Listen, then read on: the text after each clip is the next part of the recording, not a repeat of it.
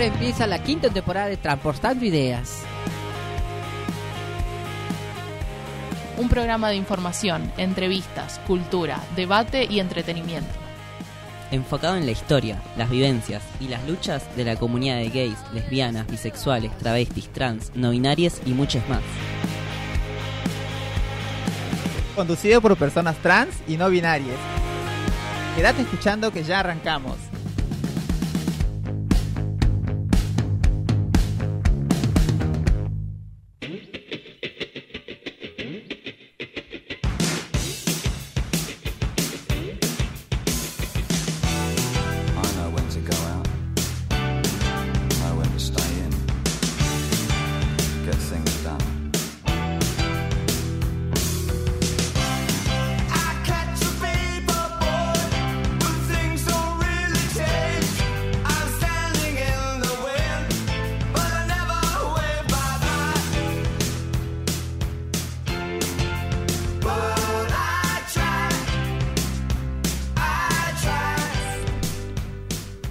Buenas, buenas, buenas. ¿Cómo andan todos? Estamos en un segundo episodio de Transportando Ideas con algunos problemas en la cabina.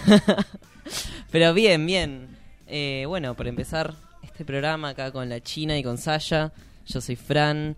Y bueno, ¿cómo, cómo estuvieron esta semana con, con el calor y con la mentira de la lluvia? Chinita, vos, ¿cómo estás? ¿No te- la Sí, semana pasada no viniste. Te extrañamos. No, no vine porque estuve descompuesta, me, me subió la presión y así que tuve que la doctora. ¿El calor? Eh, estaba muy descompuesta porque estaba trabajando. Mira que yo trabajo, tengo, soy eh, encargada de, bueno, una compañera más de promotora, así que laburé toda esta semana con calor, sublimé dos veces, me dediqué a la marcha, viste, Sasha, que la marcha estaba horrible, todo eso.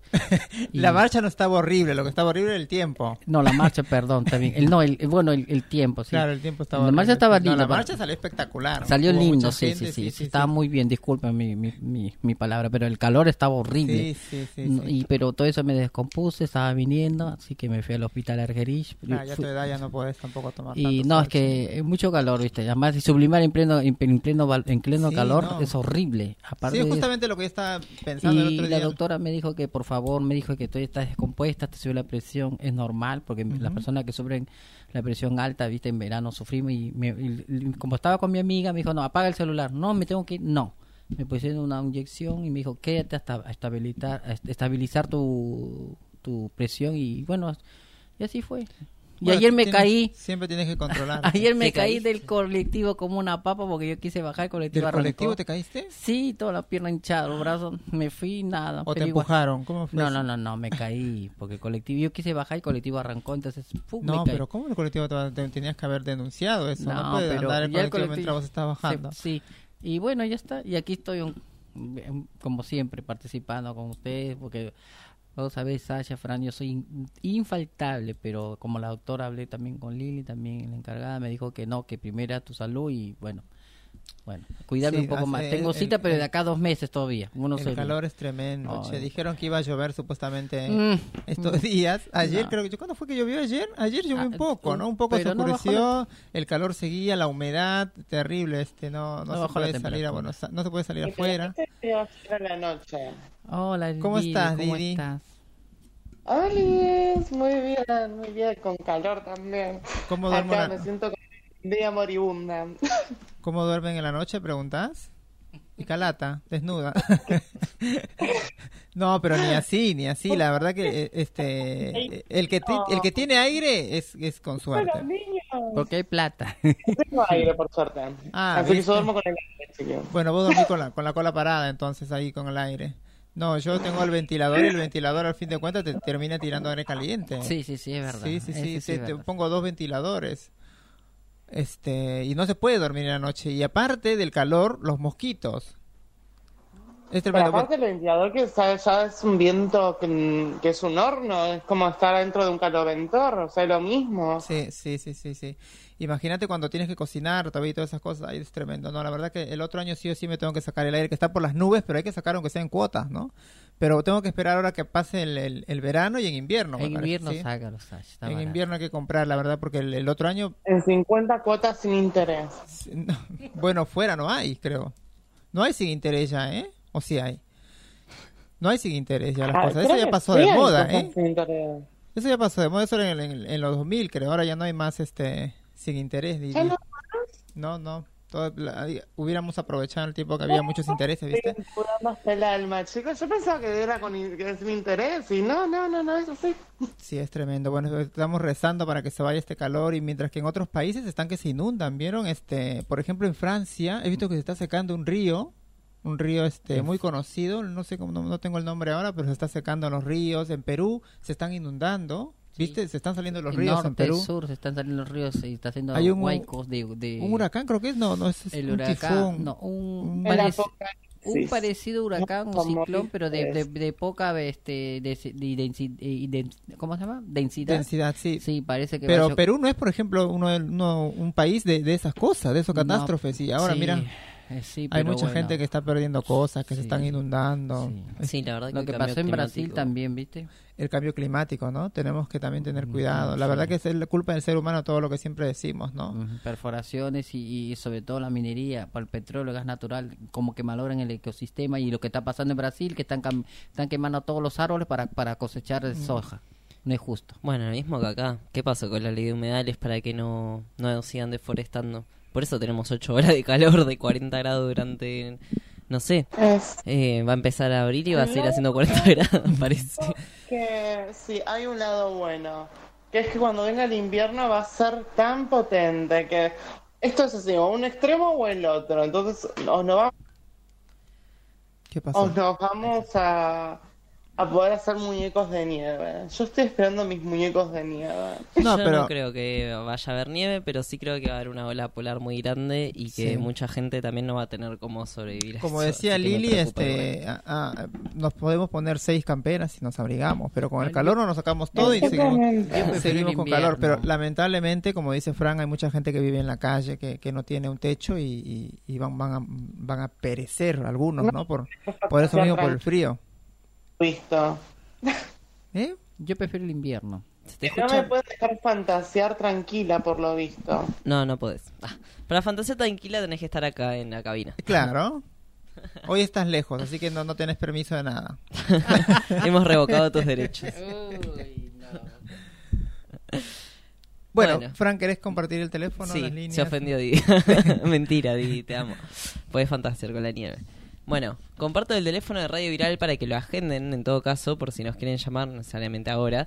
Eh, 47854843, repito, 47854843. El WhatsApp para enviar mensajes es 113 9557735. 113 9557735. Miren, hablo despacio para que tengan tiempo de escribirlo. Y bueno, ahí nos pueden también escribir, mandar mensajes eh, y nuestra operadora Mica nos van a nos, nos pasaría el parte. Así que Y también la aplicación. Ah, todo querés que diga yo. Claro. Bueno, está bien. También pueden descargarse la aplicación de Radio Viral eh, para poder escucharnos en vivo, escuchar otros programas también y enterarse cuando vamos a salir. Les mandamos una pequeña notificación que dice ya está por salir Transportando Días, conectate. Así que está muy bueno eso. Lo pueden bajar de su App Store, desde su Play Store. Eh, y- Escucharnos directo ahí, mandarnos mensajitos. Sí, también tiene para mandar audio, fotos, así que está muy buena la aplicación de la radio. Y si no, nos pueden escuchar en www.viralcomunitaria.com vía web los jueves de 15 a 17 horas. Sí, Y, tenemos, bueno, pero la puta Podría grabar cosas. esto así ya, tipo lo dejo y no tengo que, cada vez que vengo acá, ¿viste? ¿Sabes qué, Dicen Fran? tres te, horas. te digo una, te digo una pregunta. Todo lo que estás diciendo, las redes, las llamadas, lo grabas y ya no pasas grabado nomás, te sale más. Sí, de podría. decir. Podría, es una buena idea. Lo voy a, lo voy a anotar. Bueno, y pueden eh, seguirnos en nuestras redes sociales, principalmente en Instagram, que es arroba transportando guion bajo ideas. Ahí nos pueden también mandar mensajes, contestar nuestras historias, interactuar. eh, dejar también sus comentarios, obviamente. Y tenemos también... eh, Facebook. Bueno, Facebook es Transportando Ideas. Y Que ya está medio viejito, me dijeron el Facebook, ¿no? Como que no, no usa mucho el Facebook ahora, ¿decís? yo no uso el Facebook. Está más de moda el Instagram y, y TikTok y esas cosas, ¿no? China, ¿vos Sí, TikTok? un Yo Facebook, y- ¿qué les le- pasa? ¿Qué les parece? el- y, y, Fran, ¿es el podcast también no, no funciona? Perdón, sí, disculpe. sí, sí, todavía no llega a esa parte. Pero bueno, también estamos en YouTube y en Spotify por si se perdieron algún programa. En YouTube como Radio Viral Comunitaria, en la lista de Transportando Ideas. Y en Spotify como Red Viral Podcast, ahí pueden encontrar nuestros programas grabados, que ya no están en vivo. bueno, eh, Saya está haciendo señas. Pero hoy viniste dormido, me parece. ¿eh? ¿No dormiste bien anoche? ¿No te dejaron No, dormir? en toda la semana no dormí bien. La verdad tengo mucho sueño, mucho calor y Sí, estoy un poco ¿No malo. tenés aire vos tampoco? No, no tengo aire. Ah. Hay aire en el piso de arriba, pero, te- o sea, si lo prendo hasta que llega al piso abajo, que es donde yo vivo, y tengo que estar como dos horas con el aire prendido, me parece un desperdicio, así que no, no lo prendo. Estoy con el ventilador todo el día ahí, que no da más. Sí. ¿Por qué? ¿Por, ¿Por qué? ¿Por qué qué? ¿Por qué no tengo un aire acondicionado en mi piso? Didi, vos tenés un aire porque seguro te lo compraron tus padres. Perdóname, yo no tengo la culpa de ser una Nepo Baby. Si te molesta, hubiera sido también una Nepo Baby. Pero ¿Qué la es vida una Nepo Baby? Una, una niña de mamá, de papá, pues eso es lo que entiendo yo, una Nepo Baby. Exactamente. Ya vas a llegar a mi edad. Mejor dicho, soy, eres chica de familia, una baby de familia, mejor. Exactamente. Yo no tengo la culpa de comer caviar en la mañana. Ah, que te, una cachetada a las tres, a las tres, no. Ay, yo soy pobre, un pancito duro con un tecito. Bueno, seguimos en Transportando Ideas y mis compañeras que lograron ir a la marcha del 8 de marzo tienen algunas noticias. Sí, claro, para antes, compartir. antes, este, como le decimos, tenemos mensajitos de acá de la aplicación de Rosario que nos está escuchando. Nos, nos dice si podemos repetir el número de WhatsApp, por favor, dice. No te, no te escucho. Obvio, Rosario. En- lo, lo digo dos veces.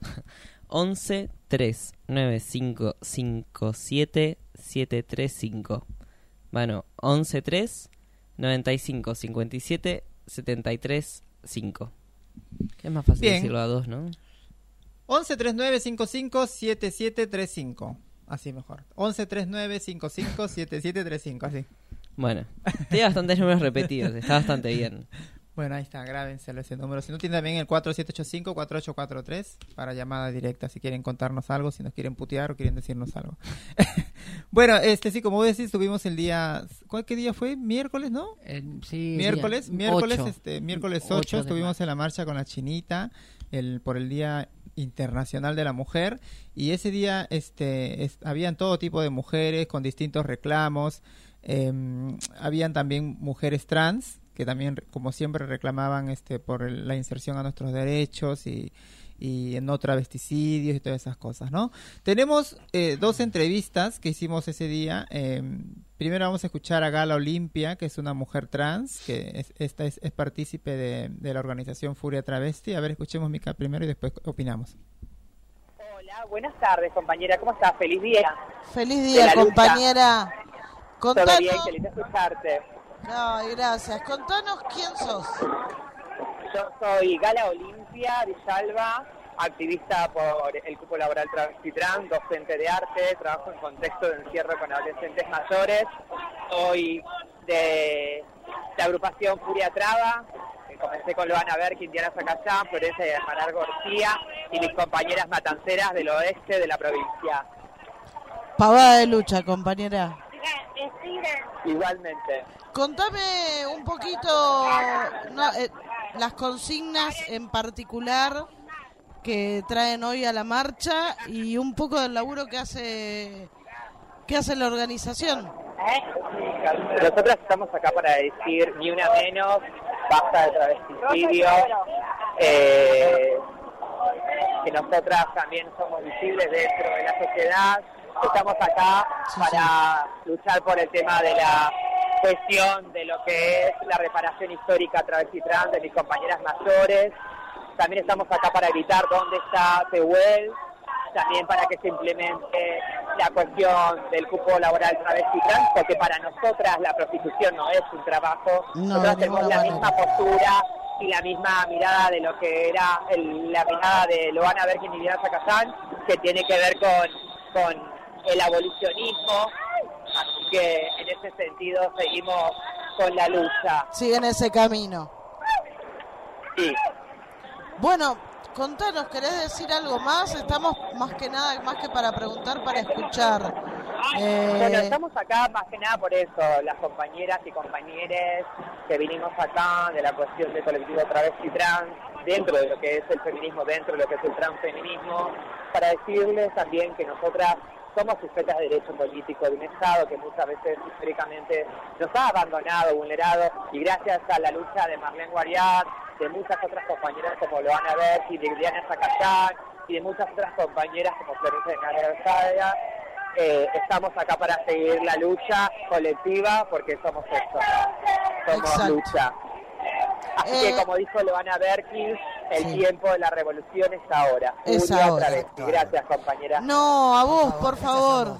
Un abrazo. Un abrazo. Abrazo inmenso y que se cumplan estos reclamos. Gracias.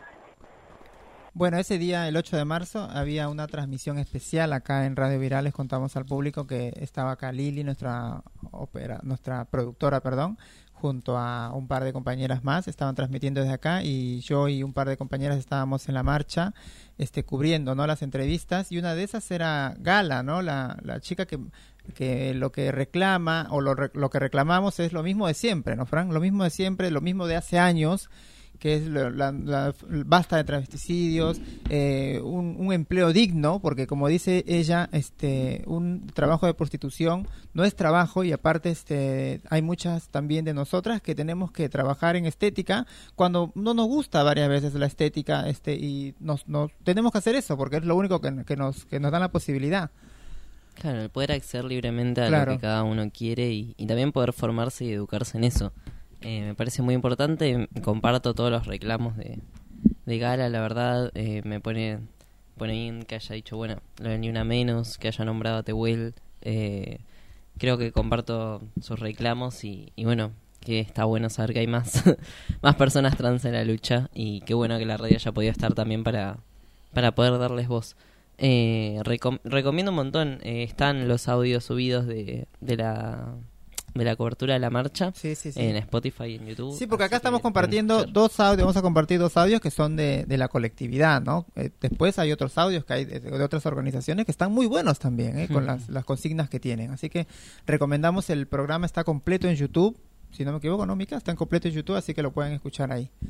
Eh, quería aportar algo también con lo que están diciendo. Yo creo que la verdad, eh, para bueno, no sé si estoy mal, pero, podríamos entrevistar a esas chicas en otros momentos, si, si podemos, se puede, para que así te- se desplaye un poco los temas, porque yo creo que lo mismo, como re- repetimos hace muchos años, creo que desde 2010 hasta ahora, ya estamos en el 2023, son 13 años que tenemos un derecho y no se cumple el, el derecho laboral trans, y sobre todo también sobre las memorias trans antiguas, las chicas más de los, los años 70, 80 que también necesitan, ¿sabes qué? Una vivienda, una educación o por ahí una, una, eh, una un proyecto de salud especialmente para ellas y so- no una casa de reposo porque viste que ellos también o ellas ellas también necesitan también por, lo, por, la, por la época militar que Una vida digna, ¿no? una vida digna y un, y, y un, un laburo y sobre todo un, un sitio donde poder descansar un poco porque yo creo que eso se busca hace rato este compañeras compañeros yo creo que eso sería la verdad Que son pocas, son- lamentablemente son, pocas, las sobrevivientes, sí, son pocas exacto. sobrevivientes. Aparte de eso, pero igual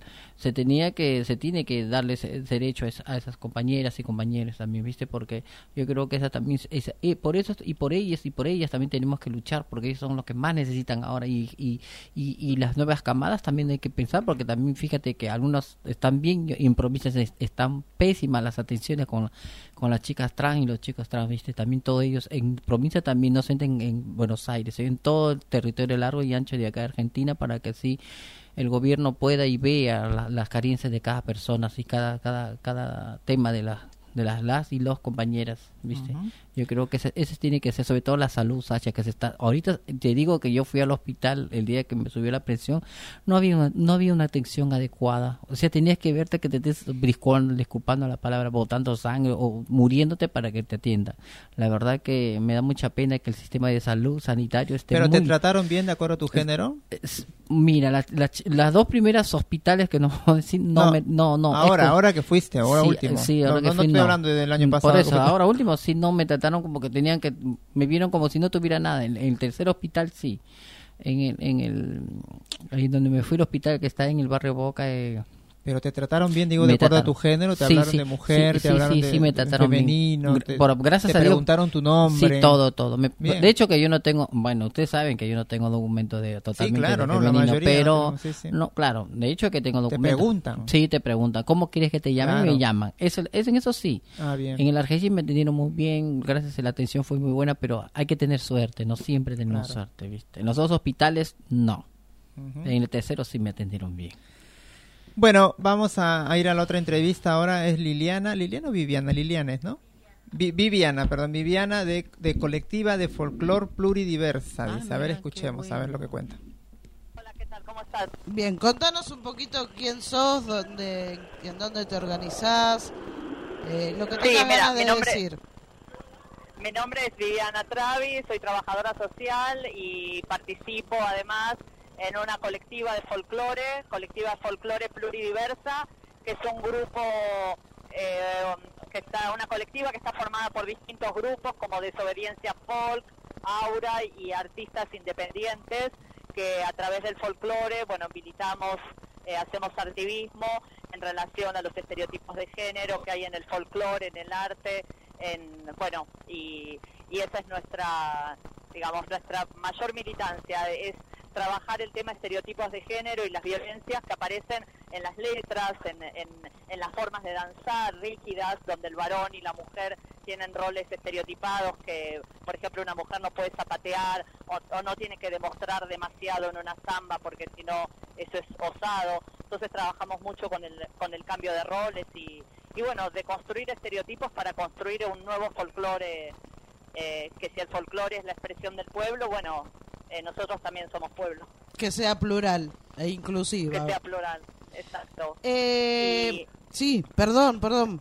Decí. Sí, no, no, y con respecto al 8 de marzo, también nosotros militamos desde el transfeminismo, eh, porque abrazamos las, las luchas y las eh, demandas del colectivo travesti trans, y, y porque consideramos que las, las, las, el odio eh, contra esos colectivos LGTB, trans, travesti, tienen el mismo origen eh, que está vinculado con el patriarcado, con el colonialismo y con el capitalismo. O sea que nuestra lucha es, es triple y, abrazamos eh, también a colectivos disidentes.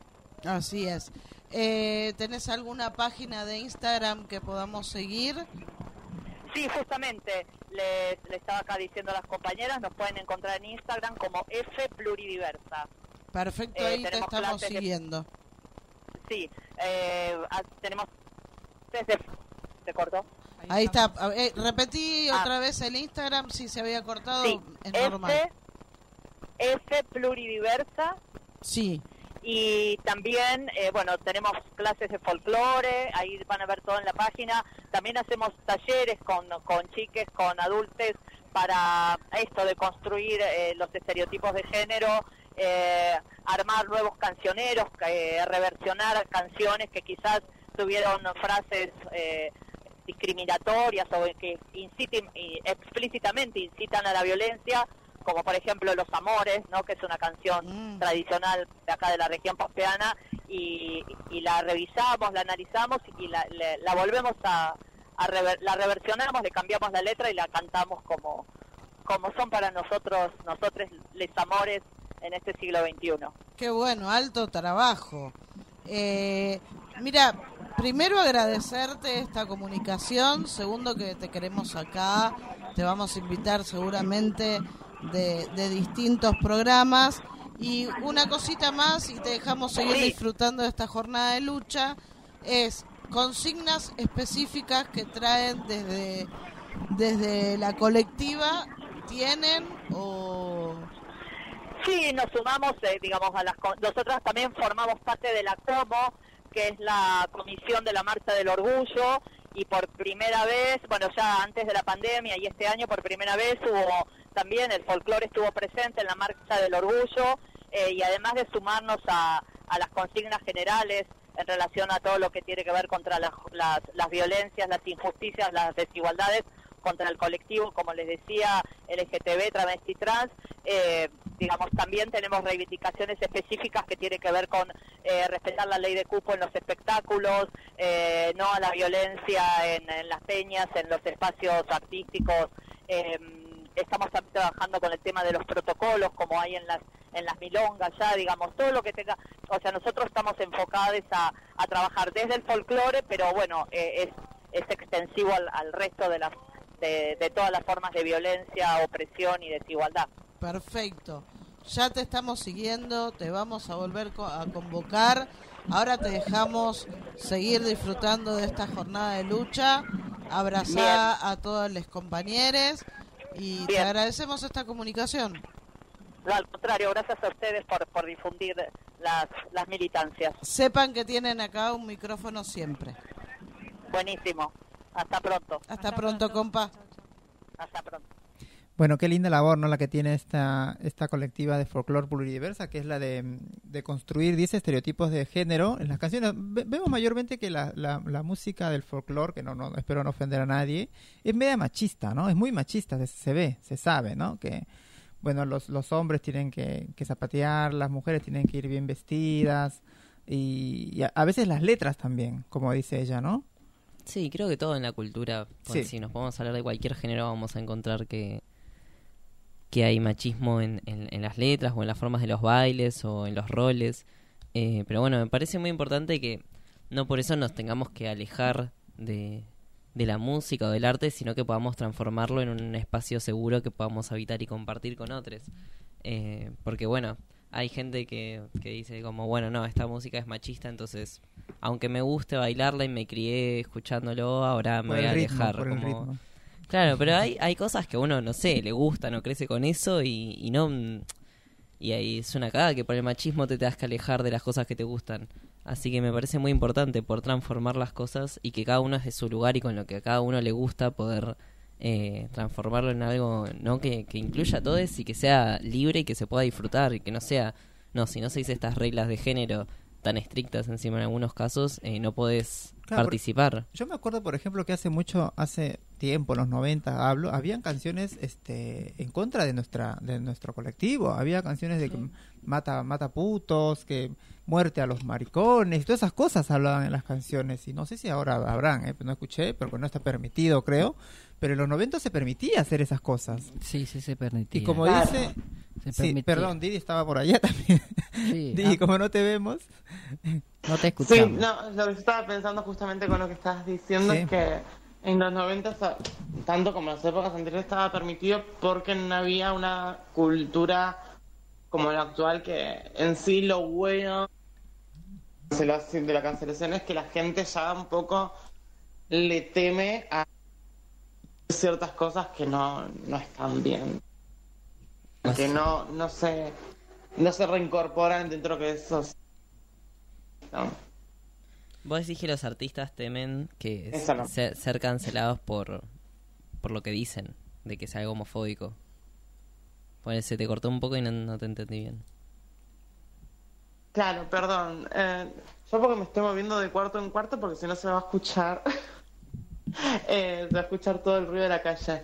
Que lo que ya había dicho es que, claro, hoy en la actualidad con la cultura de la cancelación, tipo la gente, a los productores a la hora de escribir y componer son mucho más eh, observadores, por así decirlo, antes de crear una canción. Porque si no, se cae un poco el peso tanto de la moral que eso parece bueno. Ya después viéndolo por otro lado es, es como el contralado de la moneda. Así es como, está bueno, está bueno porque no, no refleja un odio hacia eh, ciertos eh, integrantes de los colectivos. Pero hasta donde yo sé, creo que hay unos hay gente que controla la- las canciones, la música. Sí, sí, los ¿no? productores. Claro, hay gente que controla, que, que ve eso. no y sé, cómo- Para mí, más allá de la cultura de la cancelación, eh, fue la cultura de, la homofobia. de la lucha feminista, de la lucha del colectivo LGBT, que dijeron, no, esto está mal. Claro. Y que, bueno, lentamente la el resto de la sociedad también empezó a, a percibir que eso no estaba bien hacerlo. Y bueno, por eso se tiene que cambiar, ¿no? Eh, creo que por un cambio de conciencia también de, de todos, de decir no está bien Claro, que porque no si te agarro con otro te mato. No hay ninguna duda bien. de que esto genera odio y, y, y como que el- el- la, la persona que lo escucha lo ve normal, lo ve como que sí, es, es la realidad, no es lo que tiene que pasar. Y no tiene que ser así eso, ¿no, Chinita? No, porque yo actualmente ya no se escucha mucho eso, Sacha. Pero antes se escuchaba como Sí. ese de voz también, que ahora como que está regularizado la- los temas, como que están un poquito más cuidados como para el colectivo. Porque, como dice mi compañero Frank, hay tantas luchas lucha. a nivel internacional. Empezaron, el primera lucha, la primera, eh, mm, como te digo, el matrimonio igualitario fue en Holanda. Desde ahí empezó la lucha en Europa y, y, y- y acá, en este país, la- en, en, toda Latinoamérica y, y en todo, ¿no? A nivel americano fue Argentina y, y en eso, en todo eso fue, fue como avanzando más la lucha, más, más la igualdad para la, pero igual en todo el mundo a pesar que, que hay un te acuerdas que hay un tenemos un derecho pero igual se sigue se sigue maltratando al al, al, al, al- colectivo igual Sí. se sigue maltratando se sigue secuestrando se sigue En, se en los medios mismos, en la televisión Ujú. mismo, hablan este medio de vivir acá no hablan por hablar, igual. sí, teniendo los derechos y eh, hay, hay, per- hay- permiten que la gente salga a hablar así. Ujú. Eso no se entiende. ¿Cómo este ¿Por qué? Porque en algunos países hay libertad de expresión, pero no para el bien, sino para el mal. Una cosa es libertad de expresión y otra cosa es este in- in- in- in- Sí, la violencia. la la violencia, el odio que, generan, claro. Viste que lo que estábamos hablando el año pasado, si no me sobre que esa chica trans que la, la golpearon en España, sobre todo en Sute, ¿te acuerdas? Ese tema también hablamos, mire, y tiene en España, en el primer, los países del primer mundo, que son los primeros que comenzaron a hacer el, el derecho, imagínate, si tiene un país ahí, imagínate en este en esta zona del hemisferio sur, mucho más todavía, ¿viste? Pero ojalá que se arregle todo esto porque yo creo que este derecho tiene que durar más, tiene que ser más fortalecidas y fortalecidas para que se pueda, este, no que no sean vulnerados nuestros derechos. Yo creo, mira lo que pasó con, con Bolsonaro en Brasil, mataron a todas las chicas, viste, las activistas fueron fueron fueron asesinándolas. Sí, sí, y sí. mire, y la escuela de, de Bolsonaro tiene Milei. Javier Milei tiene la misma escuela, igual que Trump. Por eso yo te- quiero, ahora en un rato Fran nos va a explicar bien lo del cambio del DNI porque yo quiero hacer mi cambio antes que entre mi ley porque no me va a dejar cambiar después. No, no va a entrar en mi ley. no, bueno, espero, espero. Ay, Dios por te- favor. Dios te oiga. Ojalá Didi te, Dios te oiga, amiga, porque si no, Qué horror. Imagínense que entre mil. Yo me voy del país, chiquillos. Eh, sí. No, no, hay que resistir. Pero no, no va a Y suceder sí, eso, hay que algo. resistir, como dice el compañero Fran. eh, la buena pa- la buena causa es hay que resistir. Bu- Bueno, gracias a Gala y a Viviana entonces desde acá se nos están escuchando y a Lili que estuvo ahí este entrevistándolas muy bien ella. Sí, ni hablar. Eh, bueno, yo la semana pasada les comentaba algunos cambios. No, no, solo un corto. la semana pasada les comentaba algunos cambios de, de la ley de España. Eh, vos, China, supongo que habrás escuchado el programa después en YouTube o en Spotify. Eh, Ya, te habrás no. enterado. Ya, te, sí te escucho. Eh, continúa, continúa. Bueno, que hubo un cambio legislativo donde mm, permitieron, digamos, varias cosas nuevas. Eh, para empezar, bueno, prohibieron las mal llamadas terapias de conversión, que son torturas. ¿Todavía había eso en Eh, España? Sí, o sea, Sí. había y ahora los prohibieron, así que si ahora Sí, encuentran, las sí. desmantelan, deberían. Estaba viendo en Eh, también no tenían derechos las infancias trans ni las adolescencias, solo los adultos. Y para acceder al cambio de, de hormonización, eh, perdón, para acceder al cambio del DNI tenían que estar dos años obligatoriamente haciendo terapias de hormonización y a veces hasta teniendo que operarse. Y les tenía que firmar un doctor que ellos estaban enfermos, todo para poder cambiar eh, los documentos. Y todo esto cambió con la nueva ley que salió hace muy poquito y tenía el audio de, de una de las personas que impulsó la ley, eh, donde es entrevistada eh, por un periodista que, ah, voy a avisarles a las personas también para que entiendan mejor la situación, él le va a decir las cosas que la gente dice a partir de esta ley, ¿no? Cosas muy ignorantes y ella las va a explicar bien, para Bien. que no se enojen con Ah, el conductor que solo está como, Como, como cumpliendo hay ese papel. Está actuando nada más, Claro. es como una actuación. un intermediario más o menos. Claro. A ver, ponle. Bueno, vamos con el audio. Ahora un hombre se puede declarar mujer o al revés, solo con ir al registro y decir hola, buenos días, yo ahora quiero ser mujer. Pues no. O sea, como, como en todos los procedimientos ante el registro civil, si tú quieres cometer un fraude de ley y usar una ley para una cosa diferente a para la que esa ley está hecha, que es para garantizar los derechos humanos de las personas trans, pues hay procedimientos eh, que garantizan que no puedes cometer un fraude de ley, ¿no? Como Vale. si te vas a casar fraudulentamente, pues Vale. lo que hacemos no es decir, oye, vamos a eliminar el matrimonio, ¿no? Como procedimiento en el registro civil. Detrás de eso está la presunción de que las mujeres trans no son mujeres y de que los hombres trans no son hombres. detrás de eso está la presunción de que en realidad son hombres que van al registro a decir que son mujeres cuando no lo son. Claro, entonces, un hombre mm, dice ahora soy mujer y, y se presenta a unas oposiciones para bombero o para policía, donde hay unas pruebas físicas. Entonces va a tener unas ventajas que no tiene Eh, Claro, es que la ley trans nos ha hecho descubrir la cantidad enorme de ventajas que tiene ser mujer en nuestra sociedad. Que sí. Resulta que ahora ya por ser mujer no tienes más riesgo de sufrir violencias, no tienes más riesgo de sufrir Hay colas, pobreza. por eso hay colas. Entonces, ahora es todos los privilegios que las mujeres tenemos por el hecho de ser mujeres. No se ha acabado con el patriarcado. La ley trans ha acabado con el patriarcado y ha impuesto un sistema social basado en la dominación de la mujer sobre el hombre.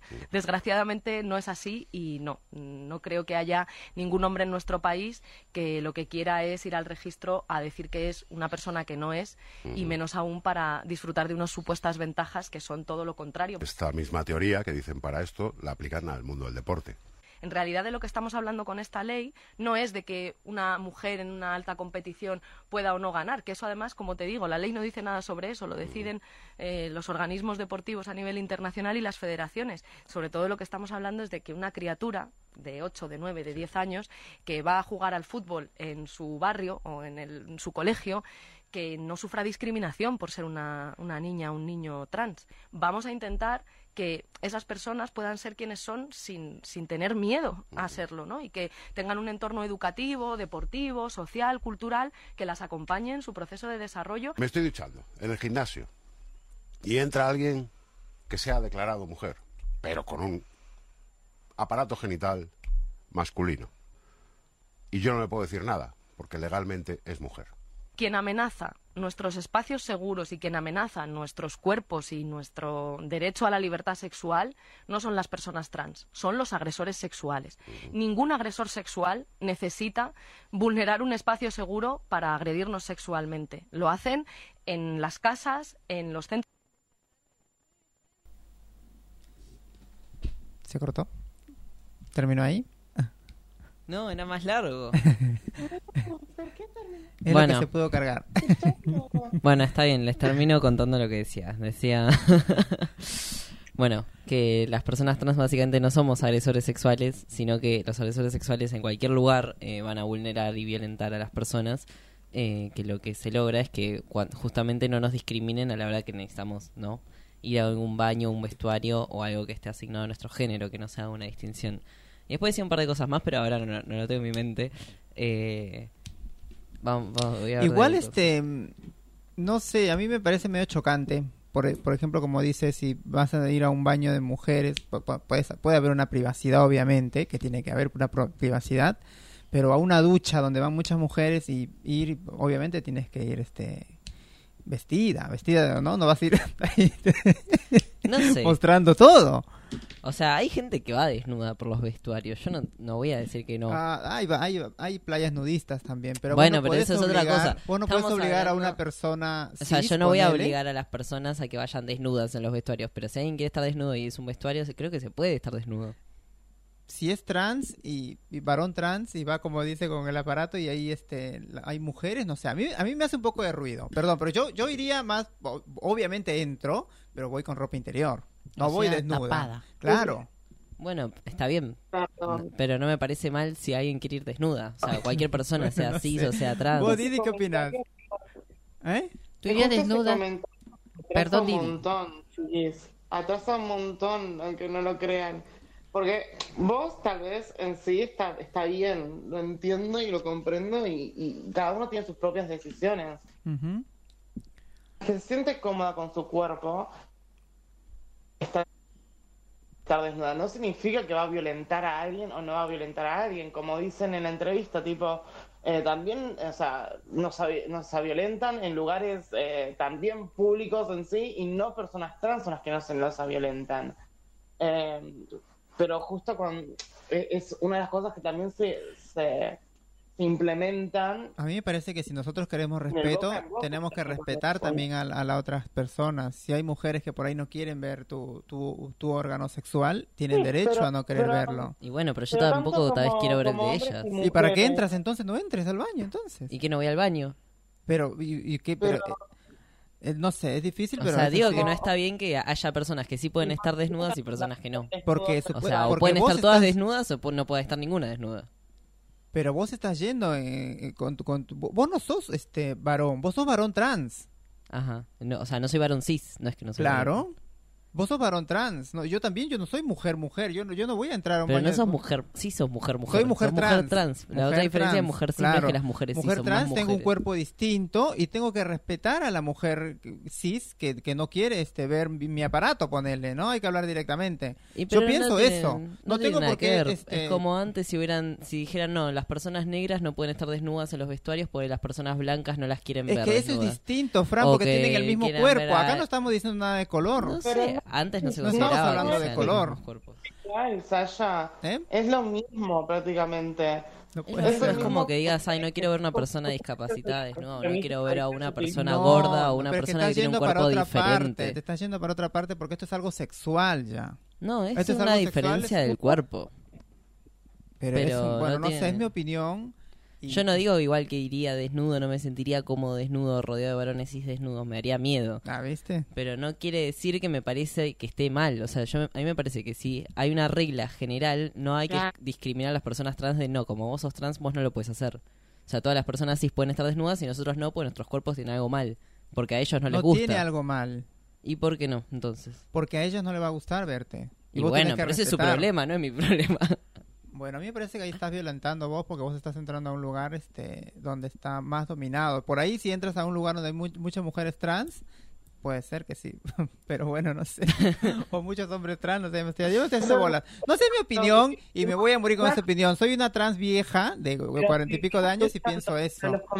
Ustedes por ahí los así. jóvenes de hoy en día trans son de mente más abierta y por ahí más adelante se va a poder- ¿eh? Que vivimos luchando contra comentarios así y tipo decir esto es decir exactamente lo mismo Es que yo tengo que decir lo que yo opino. Yo no puedo decir lo que ustedes opinan o lo que ustedes dicen o lo que ustedes quieren escuchar. Yo tengo que decir lo que yo opino y lo que yo pienso sobre eso. Yo también tengo derecho a tener un distinto pensamiento.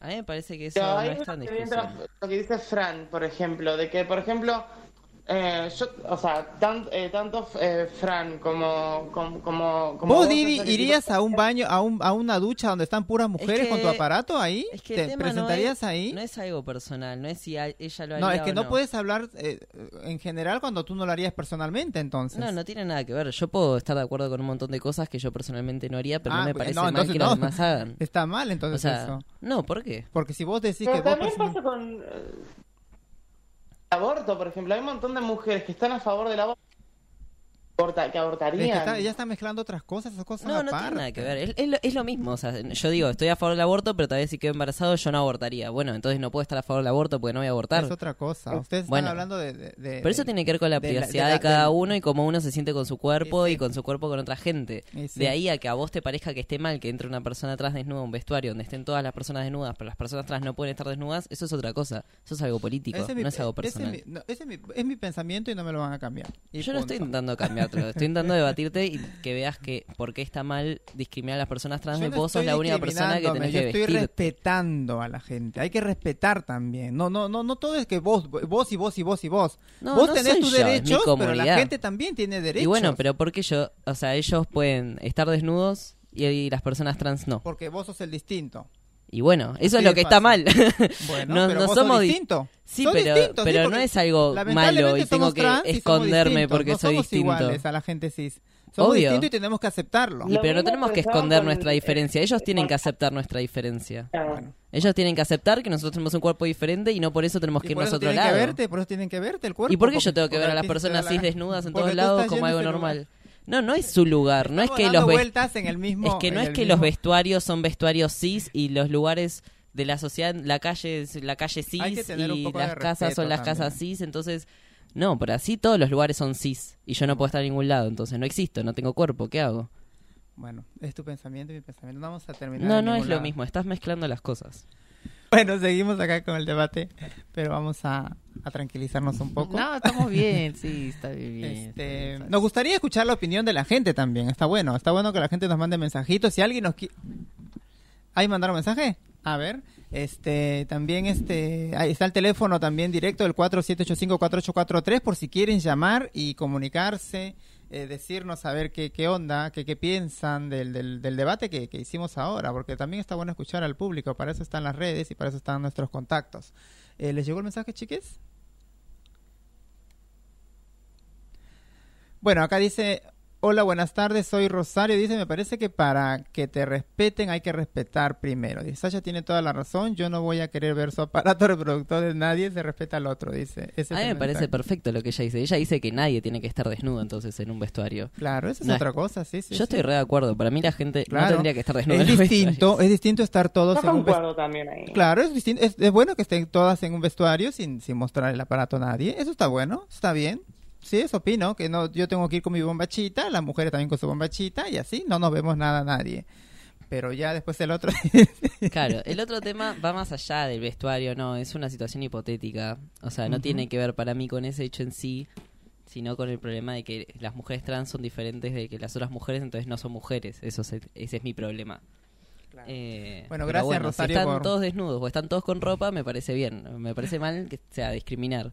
Pero bueno, sí, sí, nos respetamos sí, entre está bueno. todos y todos usamos ropa. Claro, más está fácil. bueno, sí, sí, sí, está bueno. No, no nos violentamos, ¿no?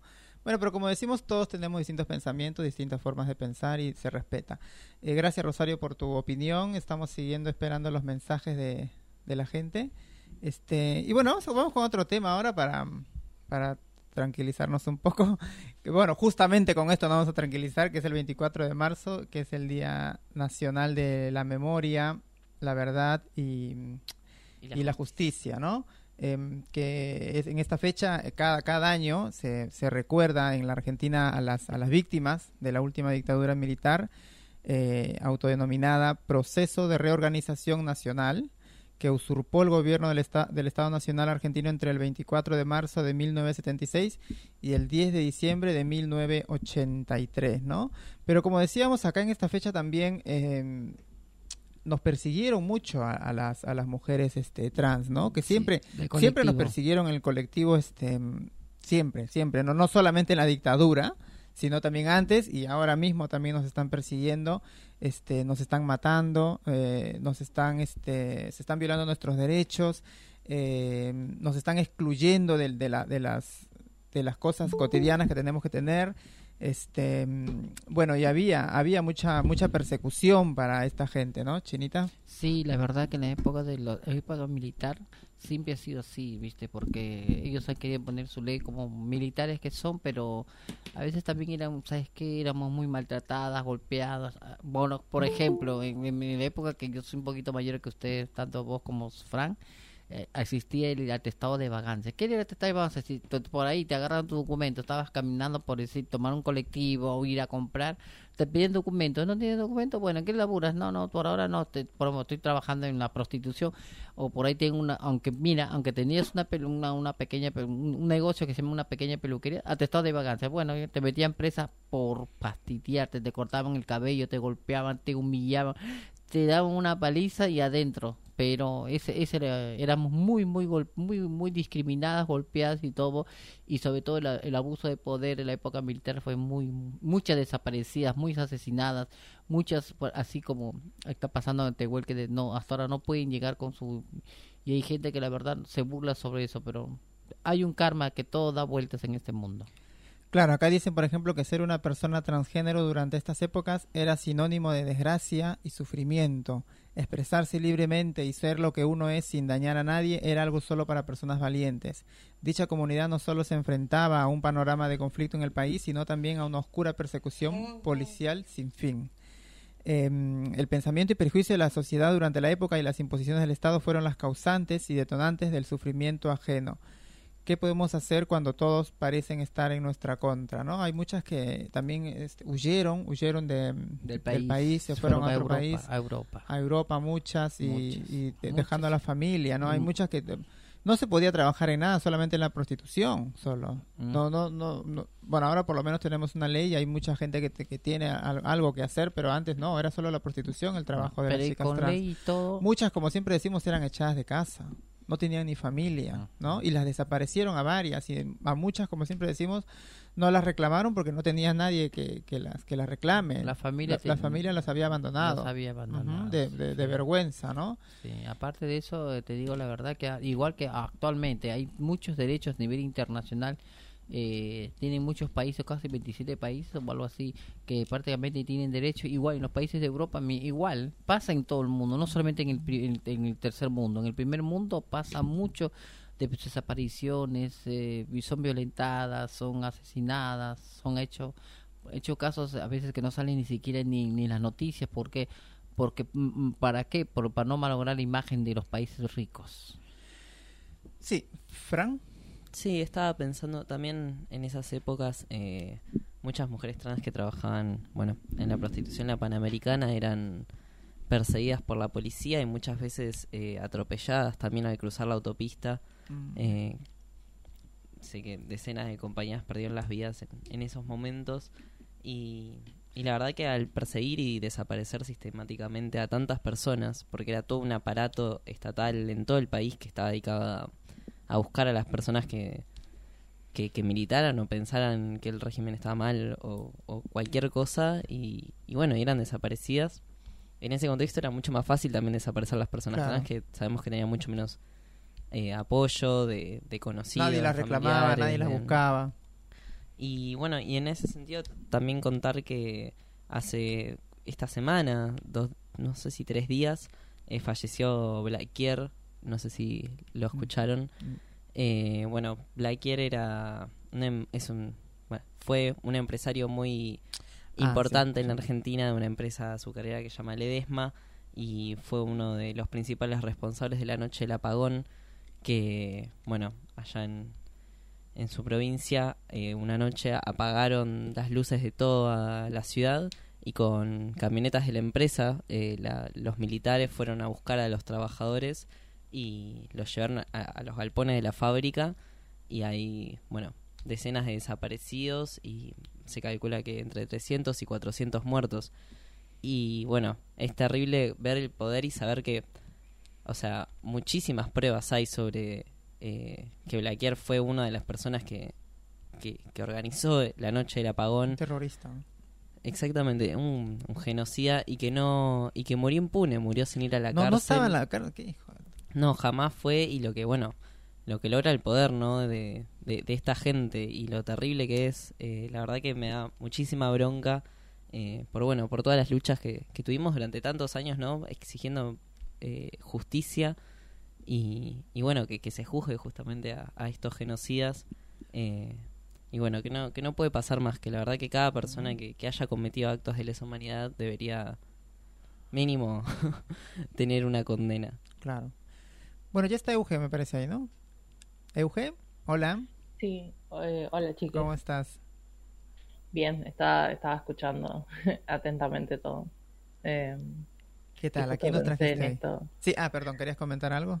No, no, que justo pensaba en esto que en la noticia que vi de cómo eh, otra gente eh, en el poder, eh, otra gente rica, bueno, estaba eh, ayudando a esta persona e incluso, bueno, ahora el, el famoso tweet eh, de Macri diciendo que ah, una lástima que perdimos a, sí, a este, a este gran empresario argentino como, como ese nivel de impunidad, digamos.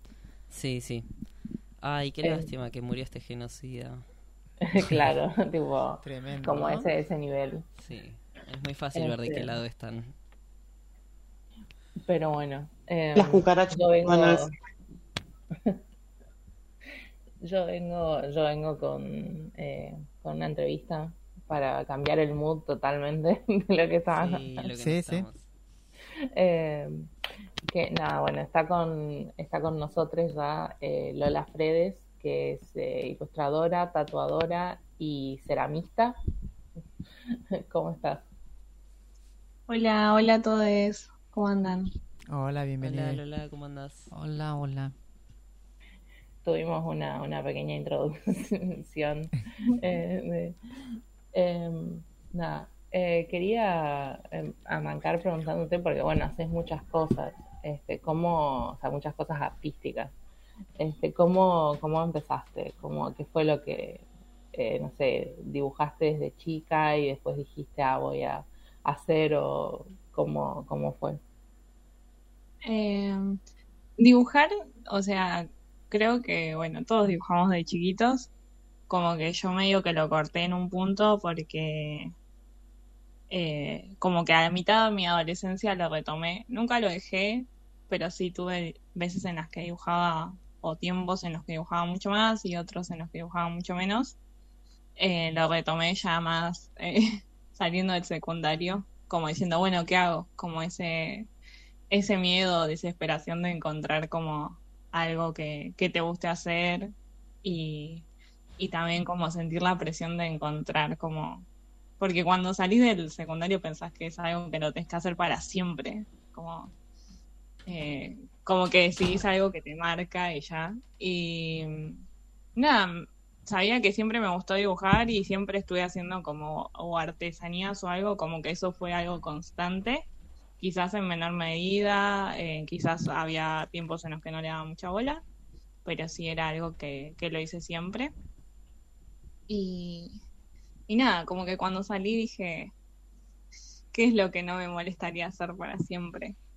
Y bueno, eh, lo que hice fue meterme al profesorado de artes visuales en la escuela número uno de San Miguel. Y estuve un tiempo, pero no, no terminé.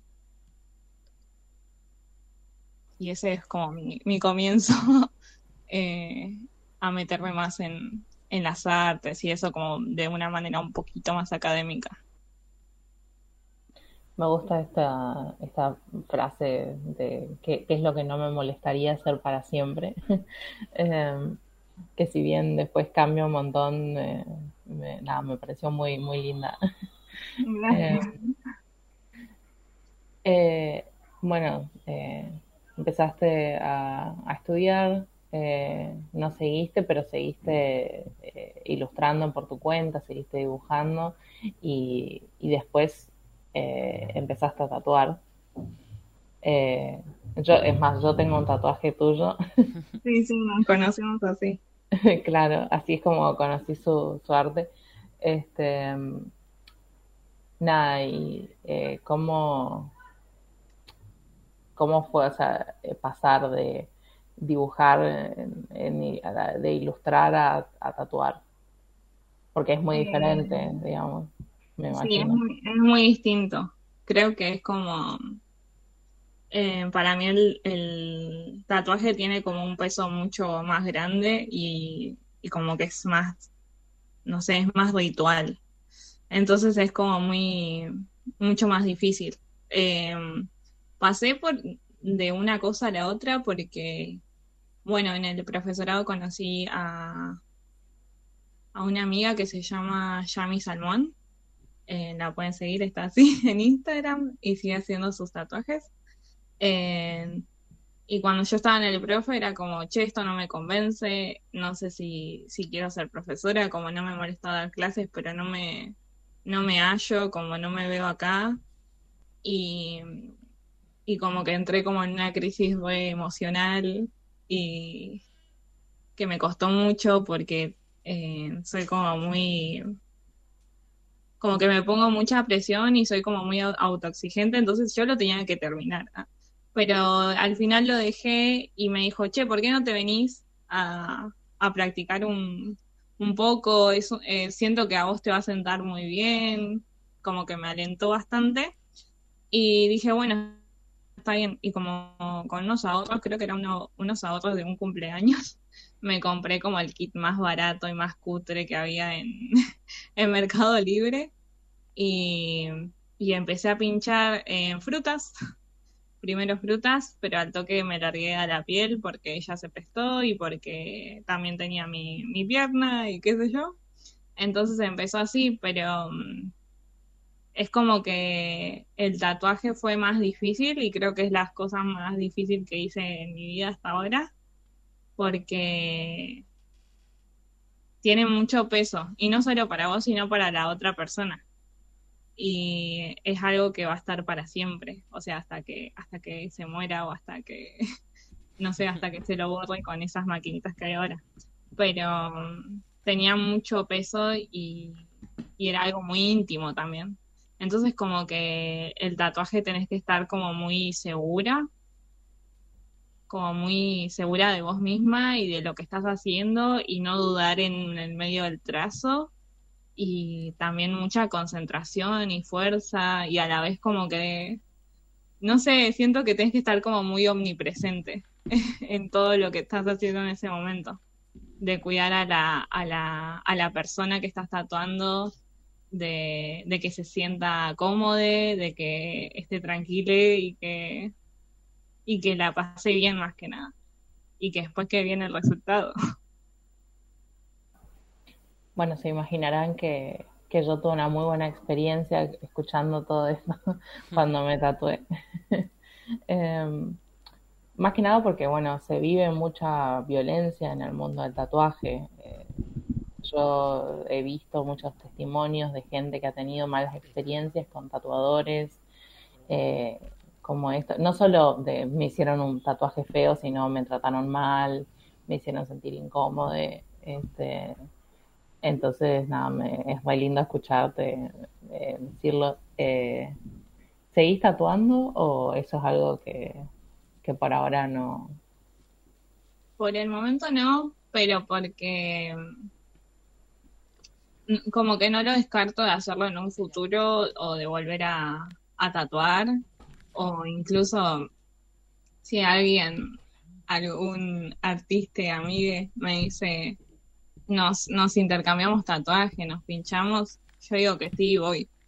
Pero no lo estoy haciendo ahora porque, nada, hubo un momento en el que yo no me sentía segura para hacerlo, no me estaban saliendo bien las cosas y, y como que cuando está relacionada otra persona en los resultados, no, no me gusta seguir. Entonces preferí parar y abocarme a otro lado, mejorar otras, otras de mis habilidades, eh, intentar indagar, ver por qué también es que no me estaba sintiendo segura o qué pasaba. Y entonces decidí parar por un tiempo. Y por el momento no voy a tatuar. Eh, no descarto volver, pero no. Creo que es como muy fuerte tatuar. Quería preguntar, hola, soy China, pero de, de acá de la radio. Te quería preguntar, hola, ¿qué hay diferen- Hola. Buenas. Eh, ¿Qué hay diferencia entre un tatuaje y un maquillaje definitivo, por decir, por cinco años? ¿Cuál es la diferencia para vos? Como un maquillaje definitivo. Maquillaje definitivo es como tatuajes, por ejemplo, me quiero hacer las cejas, color marrón, y un tatuaje de maquillaje tipo, bueno, no sé. Ah, Maquillaje eh, definitivo le dicen, pero sí, dura sí. cinco años y el, y el tatuaje que hacen para la piel, o sea, dibujos, bueno, de cada dibujo que quieren su- la- los seres No humanos. estoy- claro, ¿Cuál es la no diferencia? Muy, muy como empapada del tema, Sí. pero a mi entender puede llegar a tener que ver algo con la pigmentación que te ponen y también la profundidad de- del pinchazo. Sí, te porque escucho, te también cuando tatúas eh, usas pigmentos bastante fuertes porque la idea es que dure y, y también el pinchazo eh, llega a la creo que a la segunda capa de la piel son 2 milímetros, entre 3 y 2 milímetros que pinchas o dependiendo también hay gente que pincha un milímetro pero supongo que tiene que ver más que nada con el tipo de pigmentos y la superficie que barre y sí, hay muchas, muchas variantes de tatuaje. Hay algunas que son, eh, o sea, hay gente que se tatúa incluso para taparse lo que es celulitis, o hay gente que, que se hace pezones, como que de por ese lado hay como todo un lado más de tatuaje estético, estético por así decirlo, o, o que va más a, a lo que es las marcas de la piel y eso, o hacerse lunares. Supongo que tiene que ver con la pigmentación, qué tan pigmentado está lo que te ponen, qué tanta profundidad eh, pinchan. Supongo que tiene que ver con esto. Hablo desde mi completa ignorancia sobre el tema, pero a mi entender creo que tiene que ver con eso el tema de la duración.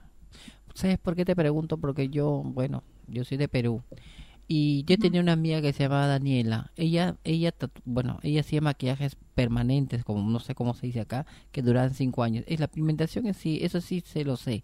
Pero ella hacía unos, tatu- hacía unos maquillajes, es, es como que yo me maquillo normal, sin tatuaje. Me maquillo me, arriba, abajo, y después me pongo las pestañas, y encima del, del, de la parte de, de- antes de poner las pestañas, ella mm, tatuaba, bueno, maquillaje definitivo le decían, arriba le echaba negro, encima más arriba plateado y más abajo delineado. Eso, a eso me refiero, por eso te pregunté, ¿qué diferencia entre un tatua- tatuado a la piel y un maquillaje definitivo que dura cinco años máximo? Más no. A eso, ese sí, porque yo, donde yo cuando yo vivía, yo estaba en Chile, en, en Arica, Chile, vi mi, mi, mi amiga, ya falleció, se llamaba Daniela, ella maquillaba maquillaje definitivo, delineaba arriba y abajo, echaba plateado y encima la pestaña es muy, es muy aparte, y delineaba también el, el maquillaje en las cejas, y los labios también. Bueno, a eso, a eso me que refiero. ella no, no hace eso. Ah, no, le- que no, no. no, pero le pregunté cuál es la diferencia. Yo sé que no lo hace, pero alguna diferencia puede, por lo supone, me supongo, bueno, no sé. A ver, Frank, que- Creo que necesitamos tipo una persona especializada en el tema para hacerle esta pregunta. Claro, sí. Hay que, hay que encontrar a alguien que, que, que haga esto y preguntarle porque yo también quiero saber, pues es la primera vez que escucho de esto. ¿Sabes por qué te digo, Euge? Porque se supone que los, ma- en los tatuajes también utilizan colores, ¿eh? Para los tatuajes. Tatuajes, no, hay color negro y hay, hay tatuajes, la mayor parte de las personas utilizan tatuajes de colores. Ah, Por eso le pregunté a, bueno, a Lola.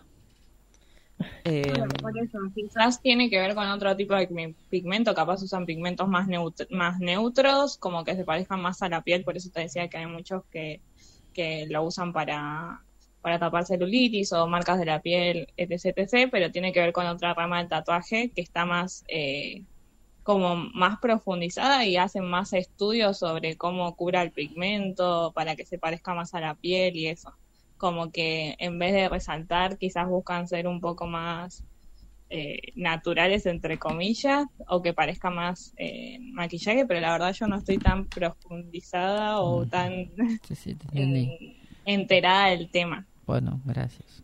Eh, Te quería preguntar, entonces, bueno, el tatuaje quedó en pausa y, y ahí empezaste con cerámica ya, o ya hacías desde antes, pero ahora sos eh, más ceramista, digamos, que, que tatuadora. Eh, sí, por ahora sí. Me cuesta un poco ponerle los nombres, como llamarme tatuadora ceramista y eso, pero bueno, es algo que estoy trabajando, pero sí. Eh, cuando nos conocimos, yo ya había hecho un curso de, cerámica, eh, eh, venía a ser más como una capacitación eh, en un centro de formación profesional. De, esto fue en Tierras Altas, que queda cerca de Tortuguitas. Era un taller gratis, así que por suerte eso fue algo muy bonito. Estuve con muchas, muchas personas, éramos varios en el taller. Y ahí estuve un año que era bastante intenso todo lo que es la, la carga horaria. Y después eh, yo seguí con el tatuaje, hice un tiempo cerámicas, como que siempre eh, estuvo como intermitente, quizás, como que empecé con el tatuaje, después hice ese año cerámica y después volví a tatuar. Y, y ahora, se, después de, creo que eh, durante pandemia hice un, un pequeño, una pequeña carga de cerámicas que las vendí a fin de año y ahora retomé, retomé hace unos meses también. Eh, el año pasado estuve haciendo cerámicas, pero eran para mí, como que no las vendí, habré vendido dos nomás y eh, como que empecé a hacerme, porque me, me mudé ese año y empecé a hacerme como cosas para mí, cosas que necesitaba y, y bueno, ahora lo retomé desde, desde un lado más comercial, por así decirlo, como eh, empecé a hacer como un poco más de productos e intentar venderlos eh, para nada, para sobrevivir. ¿Cómo es? Porque, bueno, yo no sé nada de cerámica. Este, em, ¿Cómo es el proceso de, por- para hacer, no sé, cualquier cosita en cerámica? En los procesos en cerámica tenés, eh, bueno, primero la, la materia prima, la arcilla, eh, que hay distintas arcillas, puede ser grés, eso depende mucho de cómo quieras el acabado, qué tipo de horno su- uses y eso. Eh, o sea, no tipos de horno, pero sí las temperaturas. Las temperaturas de los hornos llegan hasta, creo que 1400 grados y vos la puedes graduar, pero normalmente las, la cerámica más común se, se cuece en 1040, creo. Y mm, nada, es una masa de, arcilla, o sea, vos podés tener la, la arcilla líquida o la arcilla de masa y mm, lo que haces es modelar, puedes modelar a mano y la arcilla líquida se usa para llenar moldes que dejas asentar un tiempito y cuando ya se, se seca un poco, tiras el resto que queda. Entonces, em, tenés dos maneras, o la arcilla líquida que es para molde, o la que se llama barbotina, o la arcilla de, de masa, de pan. Y modelas, puedes dejar secar y pintar, o cuando está más o menos secándose lo pintás. Y después lo cosés, eso tiene dos cocidas, tiene una que se llama bizcocho cuando sale, que es ya la, la arcilla cocida, pero no está impermeabilizada. Eh, entonces después se le pone el esmalte y va a otra cocida, que ahí es cuando queda brilloso y reluciente y tiene esa, ese acabado más lindo. Entonces eh, son dos, dos horneadas, entre medio puedes pintar antes o después de que salga del horno. También puedes pintar sobre el esmalte, como que eso también varía dependiendo de los pigmentos. Pero básicamente esos son como los, los tres pasos, como modelar, hornear, pintar, modelar y hornear de nuevo. Y Me encanta, me encantan los nombres. Eh, me parece, me parece muy tierno los nombres de los pasos. Perdón, ¿qué estabas por decir? No, que es un proceso re lindo también y que eh, lo que tiene igual de, de peligroso es que en cualquier momento algo puede salir mal. Entonces también eh, creo que te ayuda mucho como a poder desapegarte como un poco de las cosas, que creo que es de lo que a mí más me costó la cerámica, era hacer algo que, que me tome más trabajo y, y tener como mucho, tenerle cariño y que después se me rompa, se explote, se me caiga. Eh, como que eso es, es lo más eh, lindo que pude sacar de, de la cerámica, quizás, como ese proceso de, oh, bueno, se me rompió, hago otro. Qué lindo, me, me gusta esto. Lamenta- más para una persona, bueno, vos dijiste que eras eh, como muy exigente con vos misma y todas estas cosas. Eh, habrá sido un proceso como difícil, pero, Sí, que era lindo. como aguantar un toque más la frustración, como bueno. Quizás porque si te encariñas mucho de lo que vos haces, hay muchas veces en lo que lo tenés que desca- descartar. O bueno, en este momento no puedo estar haciendo esto, hago otra cosa. Y creo que la cerámica es como lo que más me, me di cuenta de eso, de que era algo que a mí me costaba y que quizás, bueno, con la cerámica lo, lo pude sobrellevar un poquito más. No deja de frustrarme igual a veces, pero sí eh, no lo manejo con la misma intensidad que antes. Me encanta. Eh, ¿Alguien quiere preguntar? Siento que estoy acaparando todo. Eh, hola, soy Fran y mm, estoy estudiando el profesorado en artes visuales con orientación en cerámica, contexto y también tatúa. Así que me parece muy interesante escucharte y, y también tenés piezas y dibujos muy hermosos. Eh, nada, felicitaciones. y no, me, me llamaba la atención porque justo estaba pensando mientras hablabas que claro, esto de, de la cerámica, del tatuaje, que justamente es como una obra de arte única, eh, como o sea, si bien se puede hacer moldería y un montón de cosas, eh, son piezas que uno tiene que hacer a mano cada cosa y trabajar el desapego es algo muy muy difícil con el- con las obras de arte, son como parte de uno. y nada, y en ese sentido, bueno, creo que la ilustración, sobre todo la ilustración digital, tiene como otro camino. eh, y nada, quería preguntarte, no sé, para vos qué, no sé, como que, qué sentís que para vos, eh, como que qué sentís que dejas en, en la pieza. Un poco filosófico.